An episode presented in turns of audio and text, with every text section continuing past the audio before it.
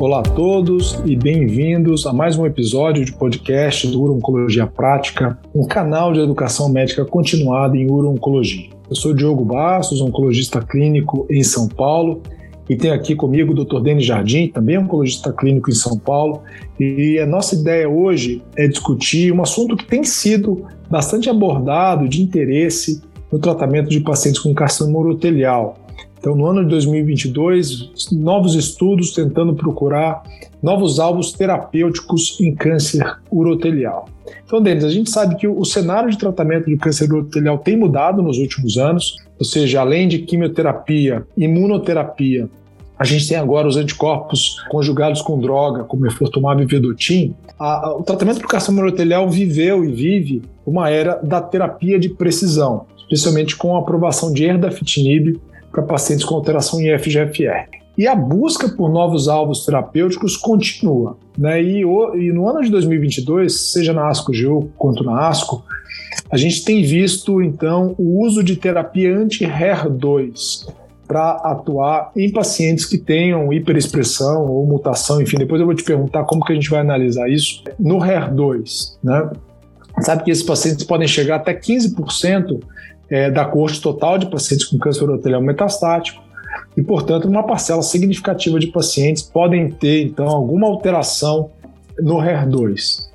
A gente sabe também que existem novas terapias por HER2, né? desde, obviamente, terapias é, aprovadas para o uso em câncer de mama e terapias mais modernas também com anticorpo conjugado com droga. Então, eu queria te perguntar, para a gente fazer um, um, resumo aqui prático, né, Denis?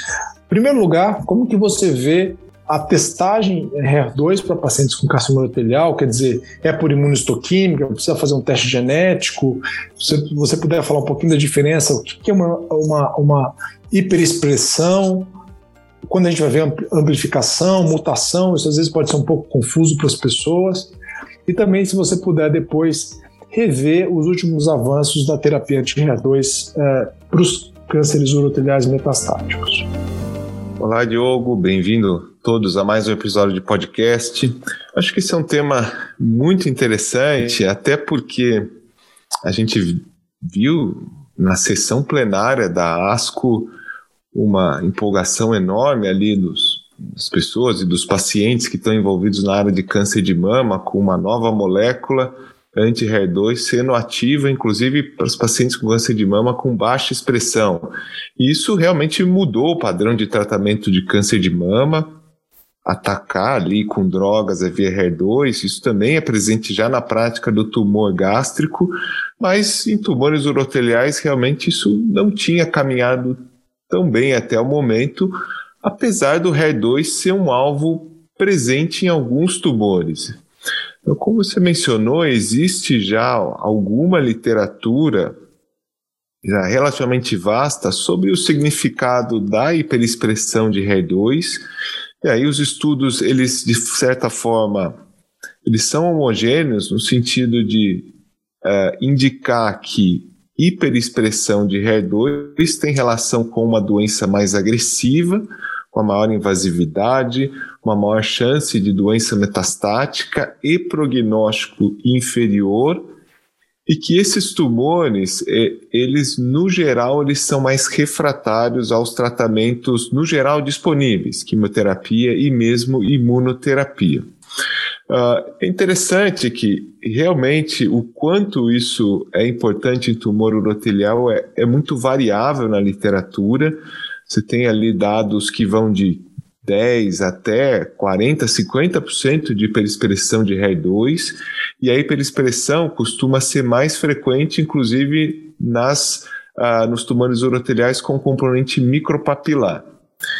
E aí, enfim, você pode avaliar isso através da expressão da proteína, com um teste de imunistoquímica, que é, enfim, o mesmo teste que é realizado em outros tumores, inclusive câncer de mama, que na prática você está dando um nível de expressão da proteína na superfície celular. Existe sim algumas diferenças de como é a distribuição dessa proteína ali na imunistoquímica, se é um padrão circular, homogêneo, etc. E muitas vezes Essa é uma diferença do câncer de bexiga em relação a outros tumores, como o câncer de mama, ou mesmo o tumor gástrico, que nem sempre você tem aquela expressão de membrana circular que é que mais prediz uh, resposta aos tratamentos, como acontece no câncer de mama. Então, em câncer de bexiga, pode ter então uma classificação de três cruzes, que seria a expressão proteica máxima, que no geral ali é em torno de 4, 5% dos pacientes com carcinoma urotelial avançado, duas cruzes, que seria o intermediário, e que usualmente, para se comprovar que esse tumor é dependente de HER2, se faz o FISH, que é uma avaliação da quantidade de cópias genéticas do gene, ou a expressão ali de pelo menos uma cruz, que é uma expressão baixa, que até então a gente imagina que isso não tem a importância, mas que inclusive agora nos últimos, vai, nos últimos um ano tem se explorado que mesmo a baixa expressão pode ser preditora a resposta às novas drogas. Então, o teste imunohistoquímico é o padrão para a gente ver a avaliação proteica. E um teste molecular, que é muito feito, inclusive muitas vezes a gente faz esse teste para avaliar o FGFR, e às vezes faz um painel, e o HER2 está incluído lá. E o teste molecular, ele vai dar uma ideia do gene HER2, né, do RBB2, do número de cópias que esse gene está aumentado. Então, muitas vezes, o alto número de cópias ele tem relação com o aumento da expressão proteica na membrana. Mas nem sempre isso é verdadeiro, porque às vezes você pode ter um resultado de poucas cópias, duas, três, quatro cópias, que não vai se refletir numa imunistoquímica mais elevada. Então precisa, enfim, ter algum cuidado com algumas leituras desse teste genético. E ainda em tumor urotelial, e alguns outros tumores, uma outra situação que pode acontecer é a mutação na família dos genes HER. E aí, em urotelial, geralmente HER2 e HER3, e que acontece ali em até 9% dos casos, e algumas dessas mutações uh, seriam ativadoras. E no geral, assim, a alteração do HER2 pode ser um alvo terapêutico, mas até recentemente tiveram vários estudos testando ou os inibidores de TKI ou mesmo os anticorpos anti-HER2, como trastuzumab, em carcinoma urotelial, em estudos de fase 2, seja ali associado com quimioterapia, seja na manutenção, teve um estudo interessante ali com a fatinib, manutenção pós-químio, e, no geral, esses, esses tratamentos não tiveram índice terapêutico, ou seja, eficácia suficiente para que fossem levados adiante. Mas tinham ali, quando você olhava todos esses estudos, alguma sugestão de pacientes que respondiam. Então, geralmente eram pacientes com uma expressão mais alta, então teria ali uma correlação, maior expressão de resposta é, de HER2 com resposta a essas drogas, e eventualmente alguns dados de TKI de paciente com mutação de HER2. Mas no final das contas era uma evidência relativamente fraca do que a gente é, poderia é, indicar como, enfim, tratamento válido. Interessante, Denis. Bom, e agora uh, me atualiza agora das, das últimas evidências, né? A gente sabe que recentemente tiveram novos estudos incluindo estudos com essa droga nova, que é o trastuzumab deruxtecan, que parece ser uma droga mais ativa, né, esse anticorpo conjugado com droga. Conta um pouco para a gente aí das últimas evidências com relação a essa estratégia. Exato. Então, o cenário tem mudado bastante ali da via do HER2 com esses anticorpos conjugados a drogas. Porque eles, assim, você tendo a expressão do alvo, não só necessariamente você tem uma dependência daquele alvo, ou seja, bloquear a via molecular, mas ele pode ser um alvo de entrega de tratamento. Isso faz com que anticorpos conjugados a drogas possam ser uma ferramenta como, por exemplo, a gente tem visto com o Infortumab.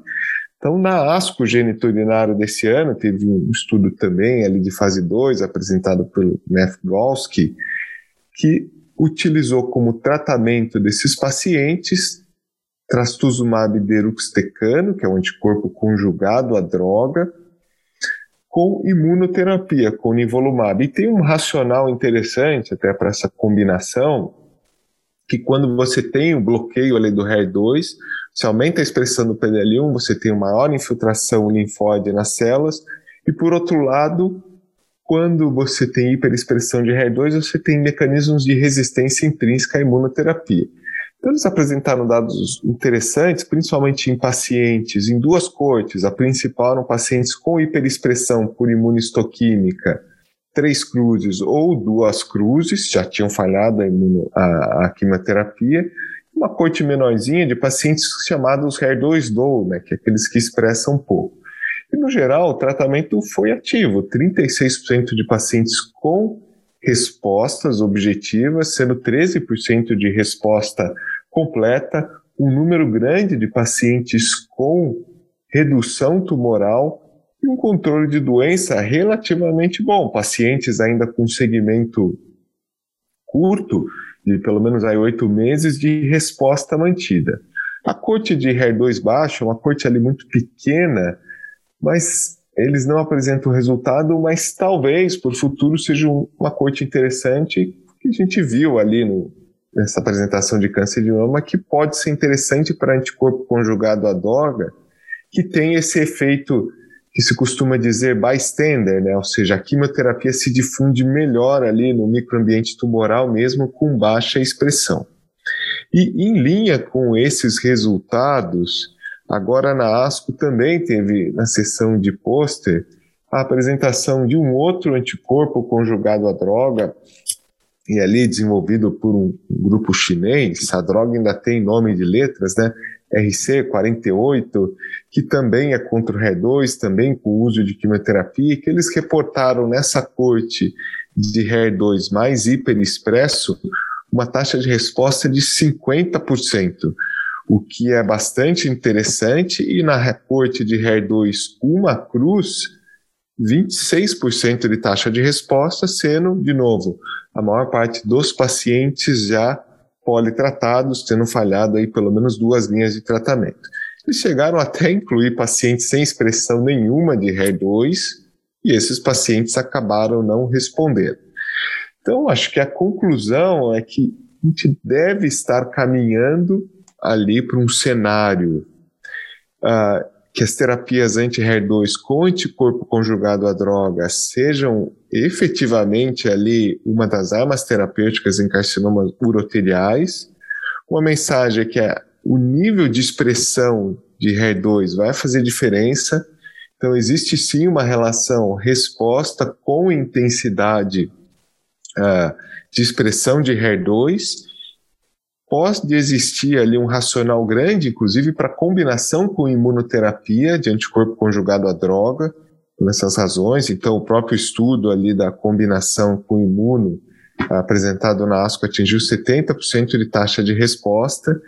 Eu acredito que sim, a gente vai ter ali substrato para pesquisar HER2 dos pacientes é, na prática. Uh, hoje tem que, enfim, chamar atenção que o uso é off-label, né? Isso não está aprovado. Eu, pessoalmente, acabei tendo uma experiência muito positiva com o paciente, então foi um sucesso terapêutico enorme. A gente vai, inclusive, estar tá em vez de terminar o reporte desse caso. Então, eu estou, assim, até do ponto de vista prático, bastante convencido que esse é um alvo relevante e que vai adentrar ali nossa prática clínica. Muito interessante, Denis. Bom, então realmente a gente vislumbra aí que os avanços continuem no tratamento do câncer urotelial. Tão interessante ver como que o cenário mudou se a gente comparar com 5, 10 anos atrás. Incorporação de imuno, terapia-alvo, agora anticorpo conjugado à droga, é, anti-nicotina 4, anti-TROP2, daqui a pouco anti-HER2. Então, muitos avanços e que a gente fica contente aí pelos pacientes. Bom, então, com isso, queria te agradecer, agradecer a todos que estão nos acompanhando. Então, continuem acompanhando os podcasts do Oncologia Prática e os nossos eventos mensais, onde nós procuramos debater assuntos relevantes do ponto de vista prático, com atualizações quase que em tempo real do que está acontecendo aí de avanço é, no mundo da uro-oncologia. Então, obrigado, um abraço a todos. Obrigado, um abraço, até um próximo, pessoal.